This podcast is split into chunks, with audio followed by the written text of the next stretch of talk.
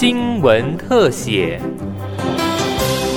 听众朋友您好，欢迎收听今天的新闻特写，我是杨明慧。比传统电脑更加强大，拥有高速运算优势，量子电脑被看成是下个世代的运算工具。行政院科技汇报办公室整合中研院、经济部与科技部等十七个研发团队，携手产业界。量子国家队正式成军。行政院科技汇报副召集人、科技部长吴振中表示，量子科技对资安、金融、国防产业有重大影响，因此必须提早布局。我们在半导体产业这边呢，事实上我们有全球最顶尖的这个这个竞争力哈。所以我想，在这个时候，如果我们半导体产业可以一起跟我们最上上游的研发单位，就是我们中研院。还有各个科技大学一起来携手，我想台湾是非常有机会，在这一次的这个量子科技带动的产业的一些这个所谓的变革啊，我们台湾可以在全世界占有一席重要的地位。量子运算一方面可能冲击现有的密码学，不过具备强大的运算能力，在制药模型模拟方面有机会带来新的突破。中研院廖俊志院长表示，在量子电脑时代正式来临前，就需要很多量子元件的制作，而这就是台湾可以把握的机会。因为将来的量子科技，哈，在除了在最后量子电脑真正能够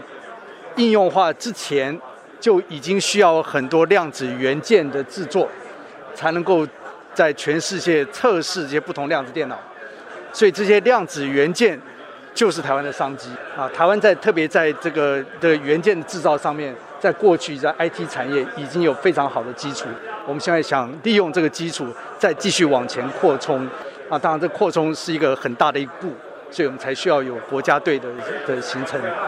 我们希望说，量子科技的发光发发亮，不见得是说要等到。量子科技每一个人都可以用，才叫发光发亮。在这之前，就许多商机、许多这个元件需要制作、需要开发，那这些就是我们的商机，那可以带动这个呃下一波的量子革命。所以我们希望在在这个研发的过程当中，台湾能够扮演一个很重重要的角色。量子科技将为半导体产业带来新机会。经济部技术处邱筹会处长表示。各国都积极挑战更多量子位元电脑，这需要微缩化技术，也是台湾半导体晶片设备可以切入的新商机。虽然我们过去台湾在这个晶片啊跟微缩化，这是我们的强项，可是呢，这个量子电脑它必须要在很低的温度底下操作，哦，它必须要在负两百六十九度 C 这么低温底下，还能够很顺利的去操作。哦，这不是我们过去的这个半导体的这个啊所习知的这个操作的温度。哦，所以我们必须要在材料方面跟电路设计方面要做一些新的哦一些啊科技的一些研发哦，去突破。哦，在这么低的温度下都还能够顺利的去做操作。啊，所以这次我们经济部哦，在未来啊从今年开始，在未来四年哦会投入啊三点二亿元哦在。啊，科技的这个预算里面去会去研发，在很低温底下，哦，可以去操作的这些啊讯号控制的电路，哦，我想这个是哦，我们认为是在量子科技里面的一个关键的一个技术，跟呃这个晶片跟模组，哦，这个是我们经济部哦可以来这个地方来做啊技术的投入啊，以及来掌握商业的这个机会。结合产官学研组成的量子国家队，首度展开大规模结合上中下游端投入研究，志在将量子科技打造成为台湾下一座护国神山。科技部自然司罗孟凡司长表示，多家科技大厂也都在国家队名单中。